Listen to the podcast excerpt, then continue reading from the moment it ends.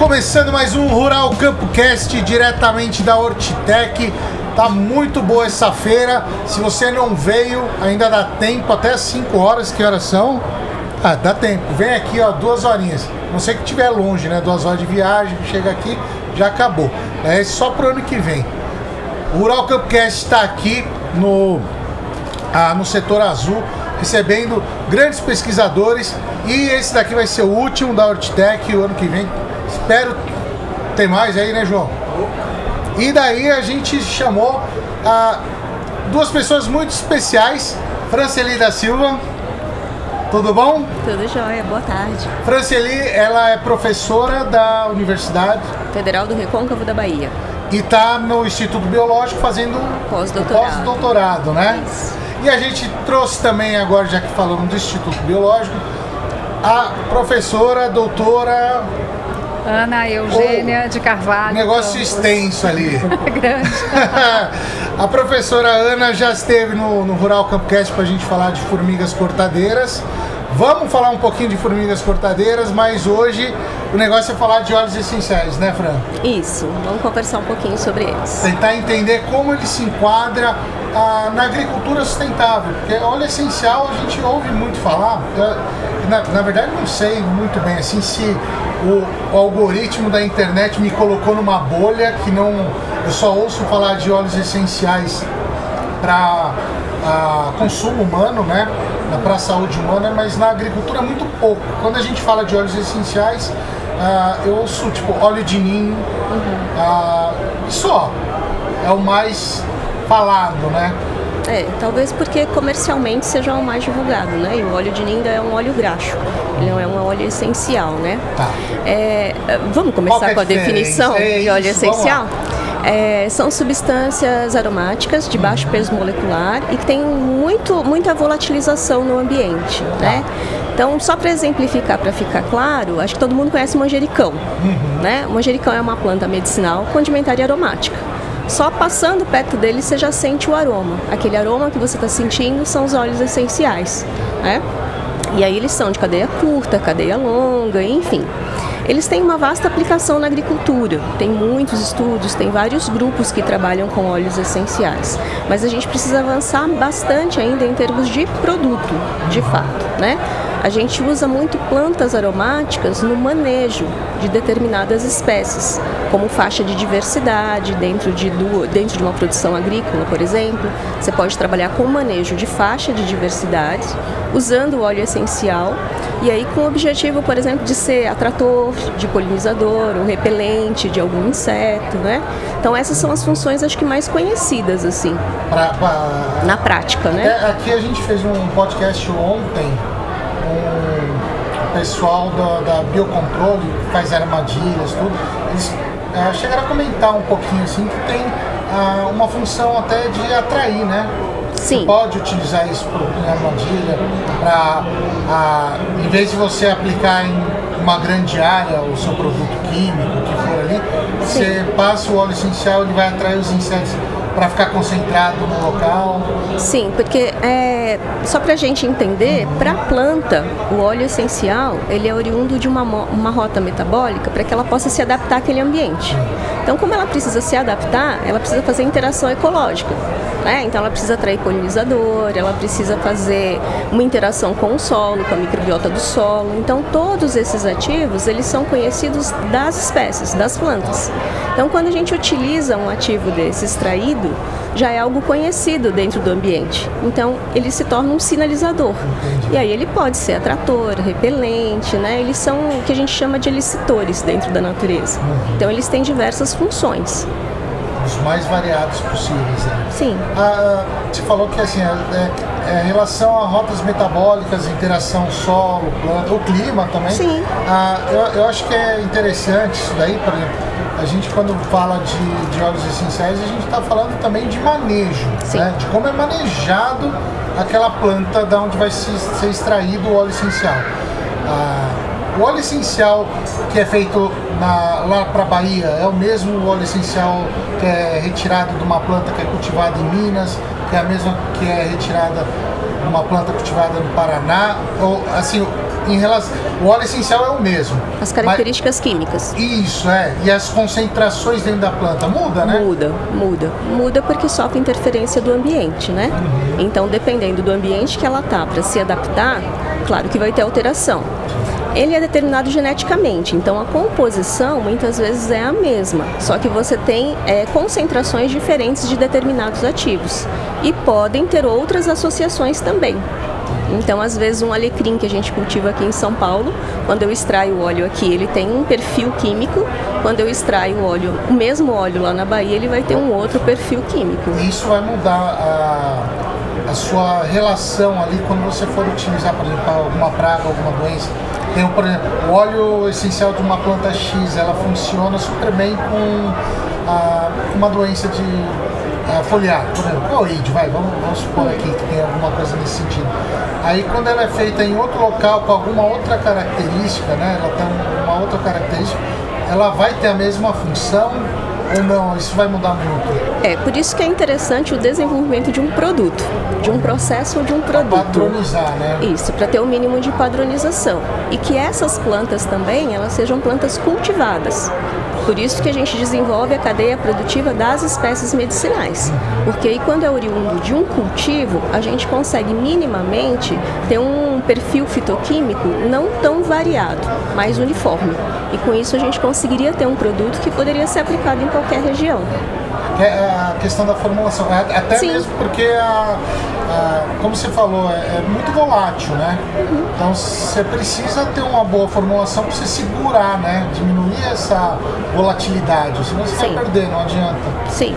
Um pouco a gente sempre perde, tá. não, não tem jeito mesmo, a gente perde. Mas a gente ainda consegue manter uma concentração muito boa, né? A ponto de dar um resultado positivo. É, a gente tem na, na, na, universidade, a gente tem um projeto grandão que chama Nexus, Integração Caatinga-Cisal. A gente trabalha numa região cisaleira, então lá o que domina é a monocultura de sisal. Então o nosso projeto agora, ele trabalha com faixas de biodiversidade entre as linhas de sisal. E a gente está entrando com a produção de, de medicinais nessas entrelinhas. E essas espécies são as espécies que eu estou testando com o Instituto Biológico em várias áreas para a gente chegar a um produto para que a partir disso o agricultor possa cultivar essas espécies lá na região ele tenha né, um aumento de renda, porque ele vai ter como comercializar o óleo, consegue extrair o óleo em loco na, na, na propriedade, e aí a gente faria a formulação com alguma empresa. Bacana. E está sendo desenvolvido lá no Instituto Biológico, tem alguns resultados? A gente tem alguns resultados promissores de alguns pré-testes que a gente andou fazendo, é, não só no Instituto Biológico, né, que agora no, no, Biológico eu cheguei esse ano e o nosso foco lá são as portadeiras, mas na universidade eu já tenho bons resultados para o Mal do Panamá, que é o fusário né, da, da bananeira, a gente trabalha com o pessoal da Embrapa Mandioca e Fruticultura, a gente tem bons resultados para os aspergilos Velvich, que é o da podridão vermelha do sisal, né, essa história começou quando a gente começou a estudar essa doença no sisal. E a gente viu que mantendo as faixas de diversidade, principalmente com espécies aromáticas da região, a gente tinha uma diminuição da doença. E aí a gente começou a fazer screen dessas espécies. E a gente viu que são screens promissores. O que screen? O perfil fitoquímico, determinar o perfil fitoquímico, fazer o levantamento da área, né, ranquear essas espécies que são aromáticas, extrair óleo essencial e ver o rendimento, porque alguns óleos também o rendimento é muito baixo e aí para a indústria formular fica mais difícil e onera o processo, né? E, e aí ranquear essas espécies que têm possibilidade de serem óleos comerciais e começar a pensar em produtos. Entendi. Né? E além disso, a gente pode usar a espécie mesmo dentro da propriedade. Direto. Direto dentro da propriedade, diversificando a propriedade. Sim. É uma outra, né? é uma outra oportunidade que o agricultor tem, né? Sim. De trabalhar, por exemplo, com cerca viva, com espécies aromáticas, ou nas entrelinhas, consórcio, né? E por aí vai. Lá, lá no, no, Instituto Biológico, Ana, vocês têm um, um know-how já de trabalho com óleos essenciais? Ou é a primeira com a Fran ali? Como é que tá isso aí? É, a gente te, tem ainda alguns pesquisadores que trabalham nessa linha. Tivemos vários que já se aposentaram, inclusive a gente tem aí, a gente veio até conversando para cá, vindo para a Hortitec, a quantidade de conhecimento que a gente fala que está na prateleira, que a gente precisa dar o passo além. Tá que engavetado ali. Que está engavetado, porque vários pesquisadores ou publicaram, ou talvez faltasse é, a interação com alguém que tivesse o conhecimento que a gente não tem que é o interessante dessa parceria vindo a Franceli, né, a professora Franceli lá da Bahia para cá, justamente porque ela tem todo esse conhecimento que ela já demonstrou agora aqui com a gente, que ela sabe bastante sobre esse assunto e a gente sabe mais sobre praga, a gente sabe mais sobre onde eles ocorrem, a biologia, pragas e doenças, né? Quando eu falo praga, a gente lembra das doenças também, porque a gente trabalha com sanidade. Então a gente nessa interação a gente pode acelerar aquelas coisas que já foram feitas no passado, que ficaram lá só como Retomar aquilo retomar tudo aquilo, a gente dá continuidade e também com o olhar de pragas como as formigas cortadeiras, né, que a gente tem está sempre buscando algo, algum pro- produto, né, que possa realmente tra- trazer mais uma ferramenta para o agricultor. É que a, a gente fala muito aqui, Fran, é, da, de manejo integrado, né?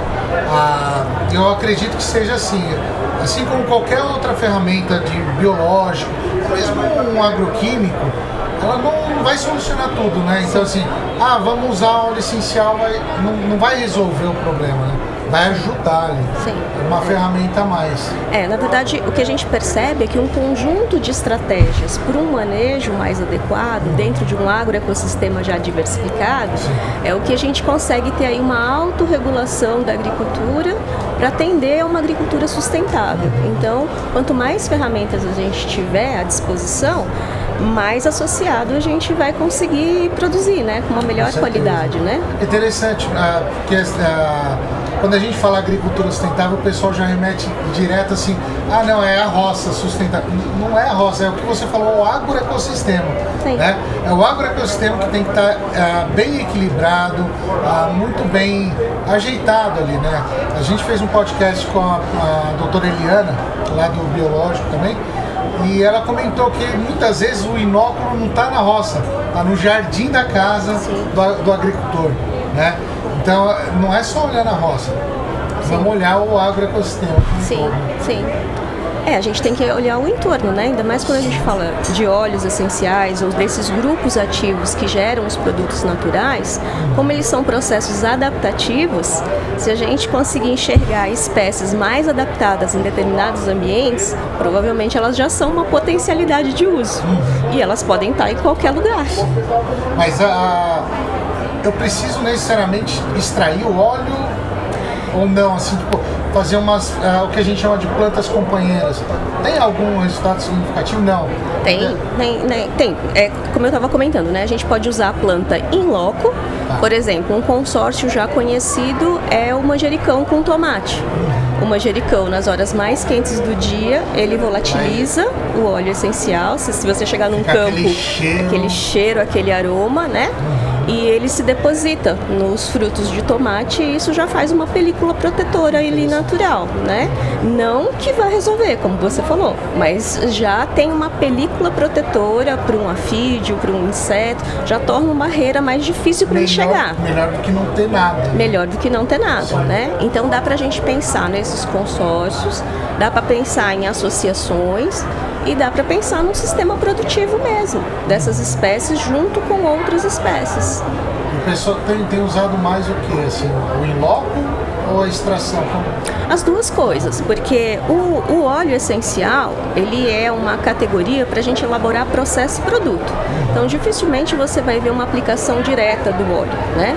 Algumas pessoas até fazem experimentação, por exemplo, hidroponia, colocar algumas gotinhas, sistema de irrigação por gotejamento, dá para colocar algumas gotinhas. Mas o interessante, como você mesmo comentou, né, que é muito volátil, é a gente ter um produto, porque no produto a gente tem mais Você estabilidade. segura, né? É. É, é. Um produto biológico, né? Ah, sim, sim. É interessante porque assim, a, a gente está aqui com, na, na Hortitec com os nossos parceiros da Balago. E hoje de manhã a gente fez até um lançamento de um produto da Balago, que é, que é esse aqui, o Ravel, que ele é o óleo essencial do cinnamon. Aí. Né?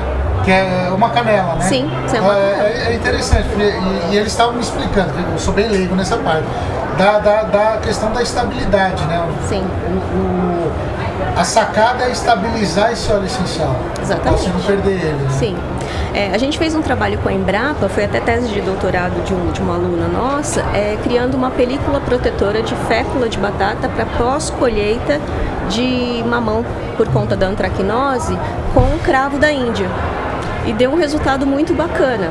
A, a, a nossa única dificuldade é que, como o mamão ficou aromatizado, o consumidor estava com um pouco de dificuldade mas de pega, consumir. Pega na polpa também, assim, o aroma? Ele fica, quando você pega o mamão, né? é, você sente o cheiro. Então as Ah, pessoas isso tendem já- a não pegar o mamão porque tá com cheiro de cravo. Aí também é algo pra gente pensar assim na reeducação Mas do no- consumidor no também. não. Da polpa não vai não, afetar nada. não, né? não. Não chega até a polpa, não. É, é, se se a gente pensar também os consumidores, né? Eles ah, já tá meio feinho, ah, eles já não querem. Então assim, tem, tem que Mas realmente... aromático devia querer, né? É, né, Cheiroso. é- Cheiro- É tem gente que não gosta de cravo, né? Ah, é verdade. Tem gente que não gosta de cravo. Nossa, Mas cara, aí olha uma é sociedade. assim, no arroz, ah, do, arroz doce. doce, doce. né? Olha uma associação bacana, pegar esse mamão, né, que tem um, certinho, um certo aroma, e colocar perto de algumas formigas que te incomodam Que em o casa. cravo é extremamente repelente, né, para Ah, é? formiga, para inseto. né? Tem gente que a gente até às vezes indica, faz um sachê com cravo da Índia, põe dentro do açucareiro que a formiga não vai chegar perto. Aquela doceira. A doceira de Ah, casa. que bacana. É, Boa simples. dica, hein? É. É. Mas aí tem que trocar cada duas semanas, três Sim. semanas, porque como volatiliza, o óleo essencial vai embora, né, para o ambiente, então aí ele passa a não ser tão mais efetivo. Mas se deixar fechado ali, É, mas com abre e fecha, né? Então, assim, vai- faz um sachezinho com uma, com uma gaze, um, um tecidozinho bem fininho, furadinho, né? Que tem uma trama boa. E deixa ali umas duas, né? Sim. Duas semanas, três semanas, já resolve.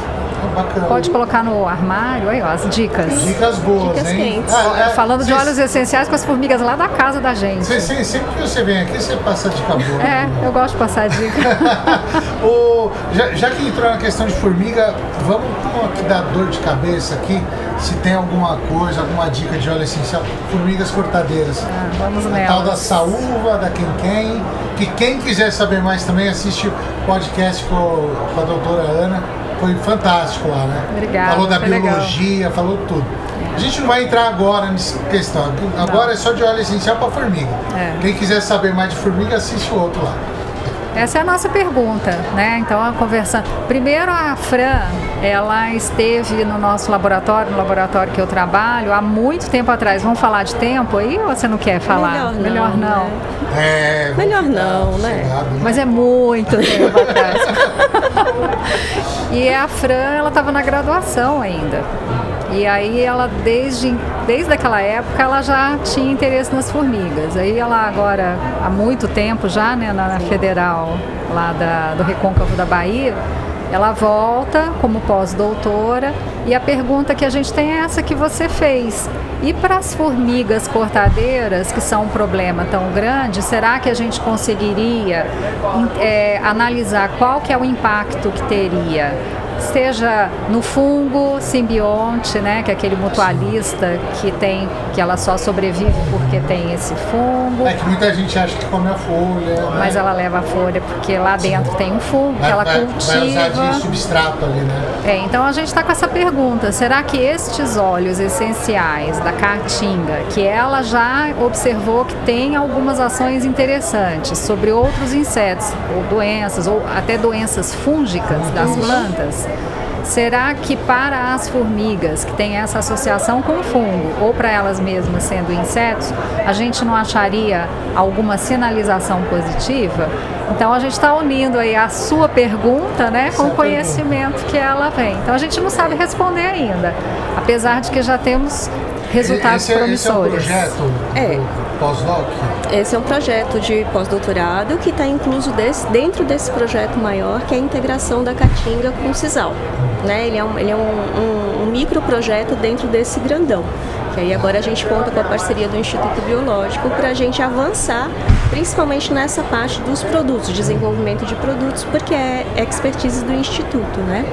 É, mas só de curiosidade, é, essa, essa vontade de testar os óleos com as formigas, ele surge porque a gente observou no campo que a gente tem um experimento grande com Lipia alba, que é aquela erva cidreira de arbusto que faz o chazinho, né? É uma planta endêmica da Caatinga. A gente associa o tricoderma, né, para expandir a raiz e ter uma melhor mobilidade de nutrientes. E a gente observou que as formigas não atacavam essas plantas. Eles, ele- elas cortavam né, as lípias tradicionais, mas que estavam em associação com o tricoderma, elas não estavam atacando. Então a gente falou, vamos começar a estudar a O que formiga. está acontecendo ali? É.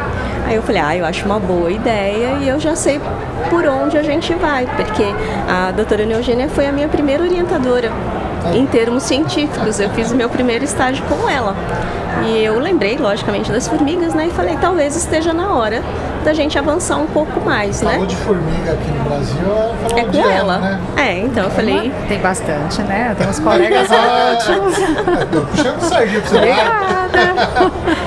É, aí nós pensamos nessa possibilidade, né? Vamos associar. É, nós fizemos alguns pré-testes com alguns óleos da Caatinga e tem dado um resultado promissor, mas a gente precisa avançar bastante ainda, né? Tanto nos testes de laboratório e depois estudar as vias de aplicação. Porque uma coisa é o resultado da bancada, né? Às vezes eu fico discutindo com a Ana, né? A gente fica lá pensando como a gente vai traduzir isso depois para uma aplicação de campo, né? É- é- essa erva, é, o, o efeito significativo que você vê é quando a erva está associada ao tricoderma, é isso? Isso no campo, foi uma observação de campo, mas a gente vai testar vários óleos essenciais, não só dessa espécie de Lipia alba, mas outras espécies que a gente tem levantamento também. É, é, né, só para ver se eu entendi direito. Sim. A, a- quando ela não, essa, essa espécie de erva, quando não está associada com tricoderma, ela não produziria o óleo? Não, é ela isso? produz óleo essencial e a Ah. formiga ataca mais.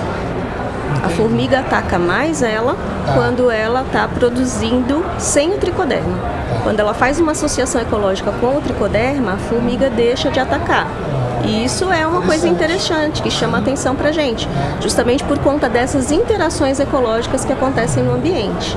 E pensando num agroecossistema e numa agricultura autorregulável, quanto mais interação a cultura faz no ambiente, mais probabilidade a gente tem de não precisar usar nenhum agroquímico, porque a própria cultura se autorregula. A formiga vai cortar uma, não vai cortar outra, tem uma espécie a mais, uma espécie a menos. E essa autorregulação a gente vê que está muito ligada às espécies aromáticas. Por É. isso que muitos grupos estudam os óleos essenciais. Quanto mais interação tiver acontecendo solo, solo planta ali, Sim. ah, o metabolismo secundário acaba mudando sempre, Sim, né? sim. E é interessante também, lógico, não sei se tem a ver isso daí, às vezes estou falando baboseira aqui, mas o, o, o tricoderma também, ele é um fungo antagônico ao leucoagarius ali, não é? É, a gente já a gente tem um outro projeto que a gente tem testado também, tricoderma, e a gente já ah, identificou dentre alguns isolados de fungos, inclusive endofíticos, que a gente tem testado, você já até já falou dos é fungos não? endofíticos, é, a gente já observou que tricoderma é um, um- um candidato muito interessante para a gente estudar melhor. O tricoderma no solo então favorece ah, os óleos essenciais para evitar a formiga não atacar e também está diretamente fazendo algumas coisas ali dentro do formigueiro que é interessante, né? Para baixar a população. Sim, sim, com, com toda certeza. É, Né? o, é o biológico ah, e o- os óleos essenciais, que é um biológico também, né? É um produto natural, né? Natural. É um produto É, natural. é, conversando, eu sempre converso com o pessoal, tem gente que fala que ela é biológico, Só que daí tem outras definições que o a, biológico é um organismo vivo, Sim. né? E ela estaria num, num outro ah, enquadramento ali de extratos vegetais, né? É, eu colocaria os óleos essenciais na, na categoria de produtos naturais. Naturais. Produtos naturais, porque você vai extrair né, e você vai trabalhar ali com várias substâncias químicas. Né? Agora, se eu pego a planta que produziu e coloco ela no campo, talvez aí a gente possa pensar num biológico, porque é a planta que está fazendo toda essa Ah, interação tá. com o ambiente, né? Aí é um ser vivo. Mas a gente está acostumado mais com o biológico quando a gente trabalha com pragas e doenças, né? É, qu- quando a gente fala é, em químico, só para o pessoal que está ouvindo a gente no Spotify e tudo, não é um agroquímico ali, né? Não, é um Cê- produto natural. É um produto natural, só que são substâncias químicas que Sim. tá em qualquer lugar, né? Não, Sim. não é um sintético, nada. Não. E, e o, o pessoal até chama de fitoquímico, né?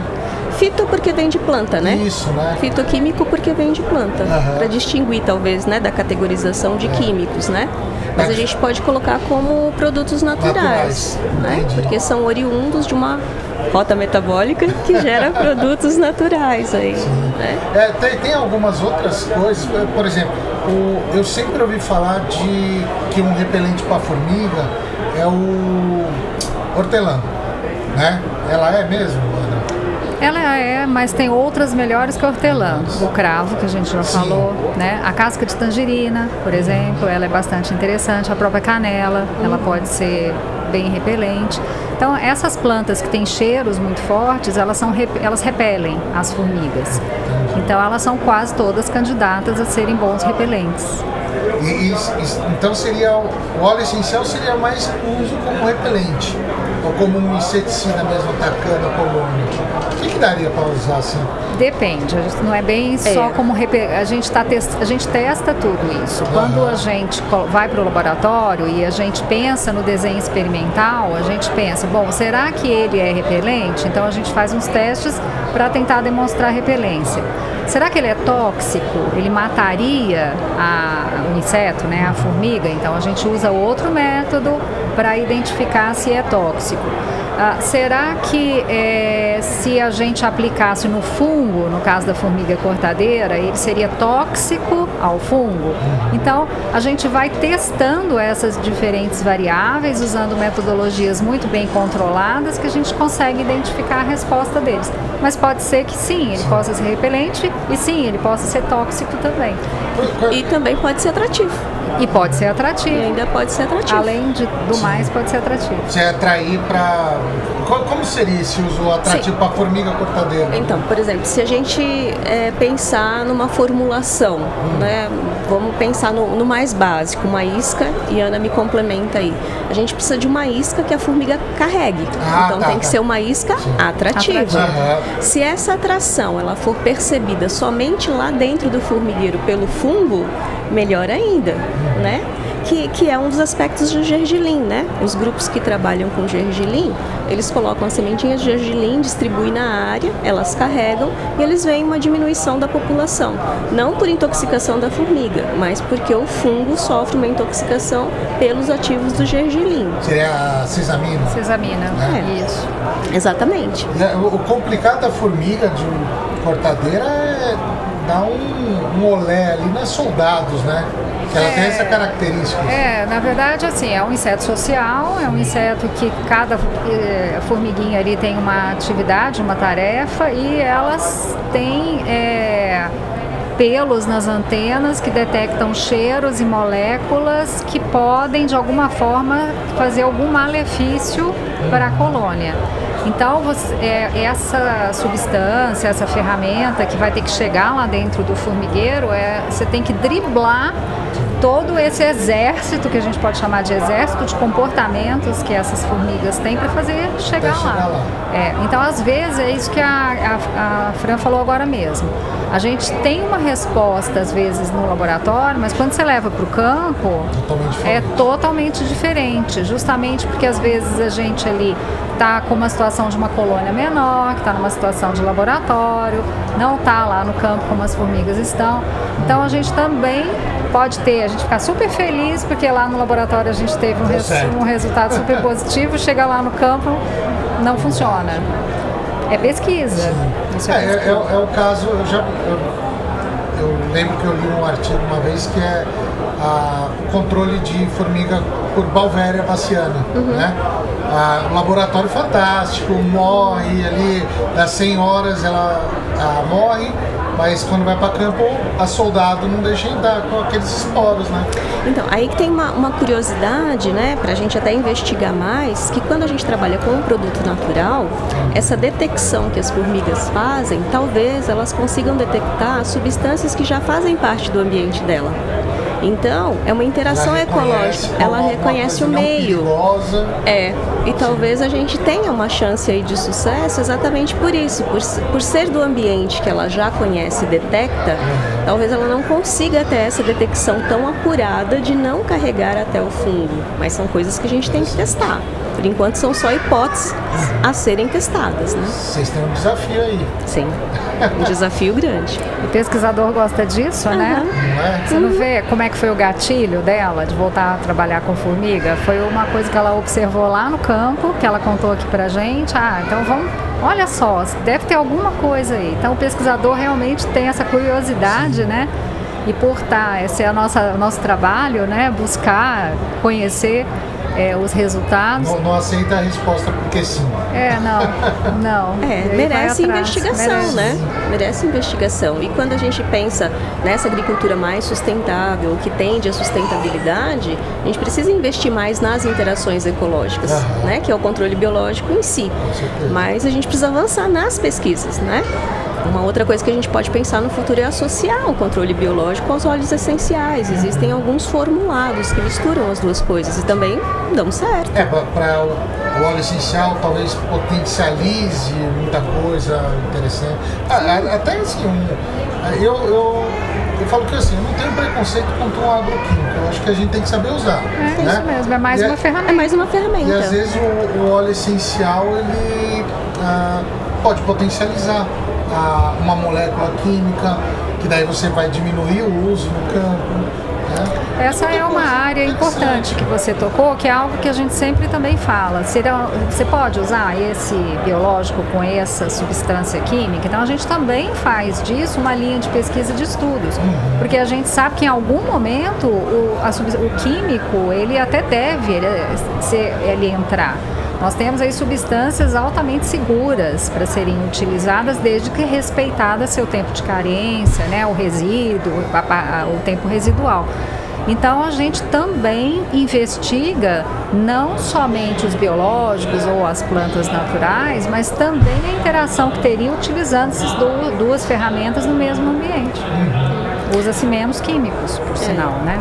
E até pensando também no que a gente estava falando anteriormente, dessa estratégia de ação e ter mais ferramenta. De repente, num processo de transição, você pode usar o químico por um período, depois você entra com o biológico, depois você entra com os óleos essenciais, entra com a associação de todo mundo, até que um dia a gente chegue a minimizar essa produção. Mas dá para conciliar as duas um, coisas. Um ambiente equilibrado, você não vai precisar. Sim. Eu, a gente conversou, acho que foi no primeiro dia, na quarta-feira, com o Hiro, que é um consultor em HF, né?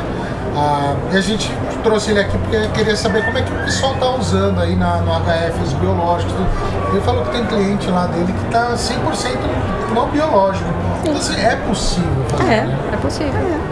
Sim, desde que a gente passe pelo processo de transição.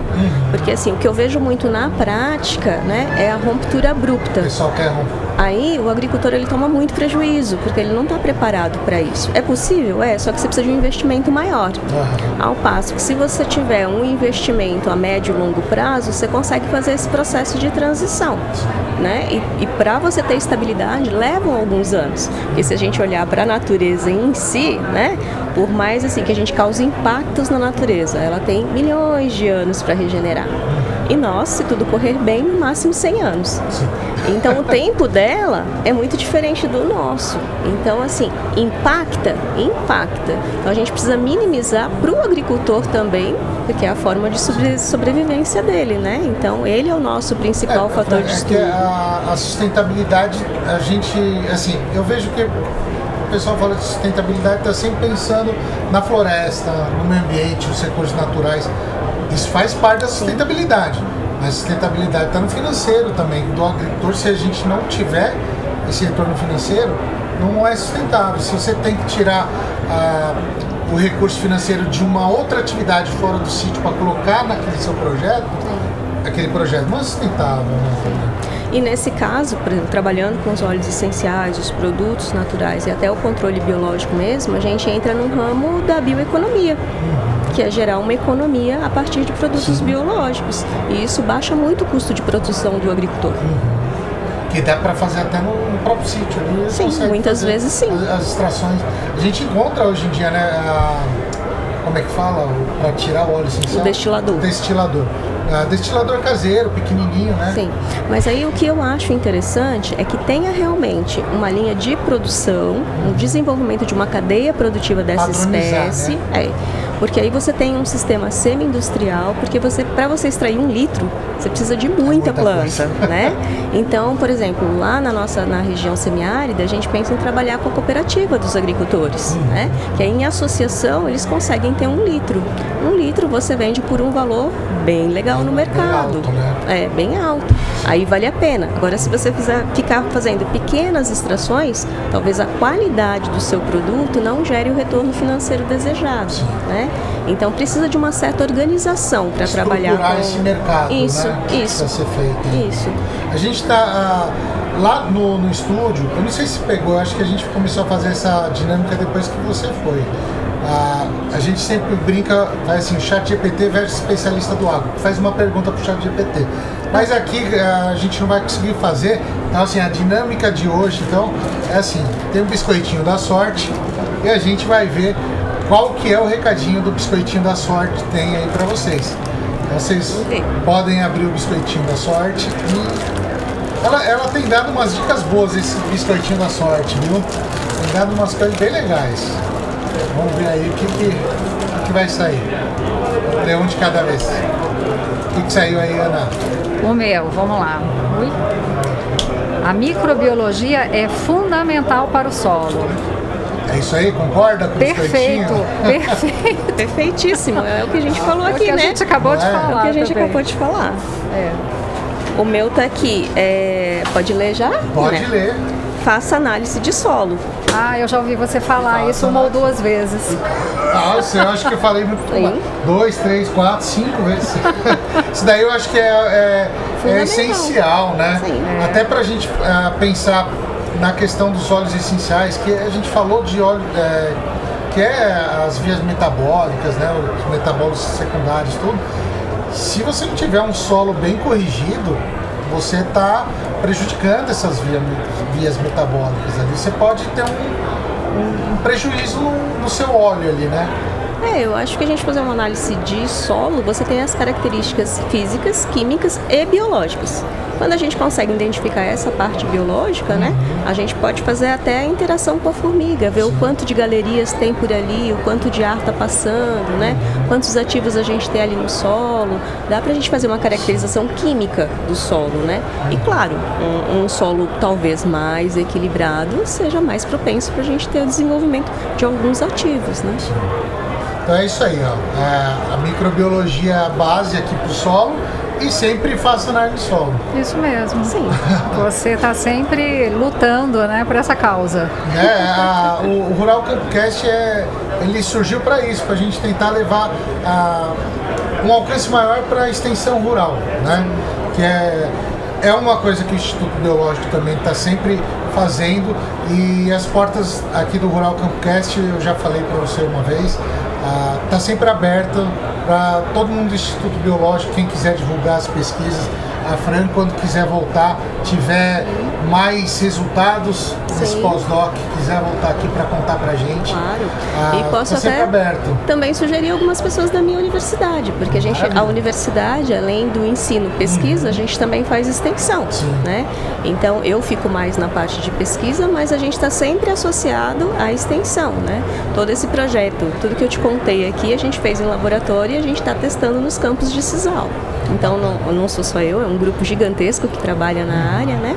Mas tem muitas pessoas interessadas a melhorar, né? A trazer soluções melhores para aquele grupo de população que mora no semiárido. né? É, e a gente tem que mostrar que o, o nosso agro é sustentável também, né? Sim. A A comunicação. gente precisa comunicar muito. Eu, é, então, é isso que eu É. falo, Ana. Assim, dentro do, do agro a gente sabe se comunicar, né? Entre pesquisa, agricultor, agricultor, a consultor, é, a gente consegue se comunicar.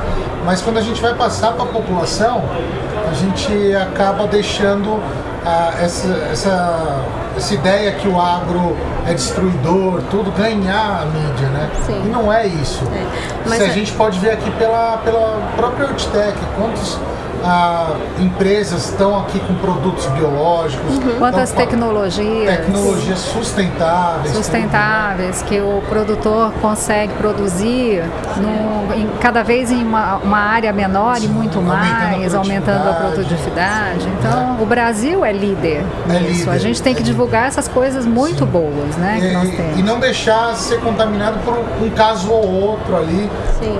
que é ruim, né? É, e na universidade o que eu percebo é que pelo menos o grupo de agricultores que trabalha com a gente, eles querem. Eles, ele- eles assim, é, eles nos estimulam a pensar em tecnologias e inovações que possam ser aplicadas para a realidade que eles estão vivendo. É Né? carente, né, dessas... Sim, todo esse projetão grande que começou com a investigação da podridão vermelha do sisal é porque os agricultores vivem do sisal e eles não podem perder, não pode dizimar a cultura. Então, a universidade precisa dar, a universidade, os pesquisadores, né, precisam dar uma resposta para essa sociedade que precisa de ferramentas para lidar com tudo isso, né? E aí eu acho que vai muito das metodologias de extensão, né? Lá o grupo de extensão trabalha muito com metodologias participativas e os agricultores se tornam experimentadores. Na pandemia agora, né, a gente ficou assim com medo de perder o projeto todo porque a gente não podia ir a campo. E os agricultores assumiram as pranchetas, os dados, né? E informavam a gente por telefone. Então foi muito bacana. participativa, né? Exatamente. Então tem como fazer, né? A gente só precisa abrir esses canais, divulgar mais esses canais, colocar isso na prática. Que acho que os dois lados têm muito a ganhar, né? O- eu não vou ficar segurando vocês porque tem bastante coisa para ver na feira. Queria muito agradecer, Ana, por ter vindo, por ter indicado a Fran. Eu né, que agradeço, pra a gente que bater esse agradece. papo. Fran, muito obrigado Então, também. eu agradeço a oportunidade. A abrir mão do- de um tempinho aqui para visitar a feira e vir aqui conversar com a prazer. gente. É sempre muito Prazer. bom conversar com você. Obrigada. Prazer, a muito gente obrigada. A gente agradece. Querem deixar um último recado? A micro. Ah, não, eu quero deixar o meu recado de novo aqui. Amanhã ó. tem, Ó, tem evento lá também, né, Ana? A microbiologia é fundamental para o solo. Fundamental. É meu recado. É isso eu- aí. Amanhã tem festa junina.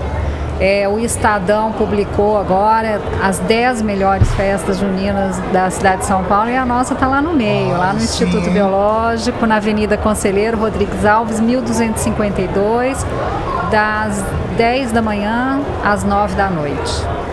Sábado e domingo, 24 e 25. Show. Eu acho que eu não preciso divulgar o São João do Nordeste, né? Porque esse já é o mais famoso do Brasil, né?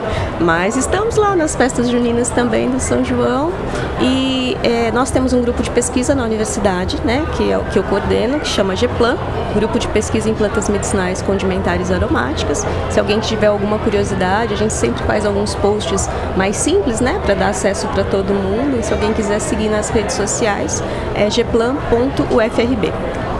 Maravilha. Ó, a gente tem um- uma lembrancinha para vocês. Balagro mandou um kit. Ai, que legal. Ah, Nossa, obrigada. cadê? O outro tá aqui.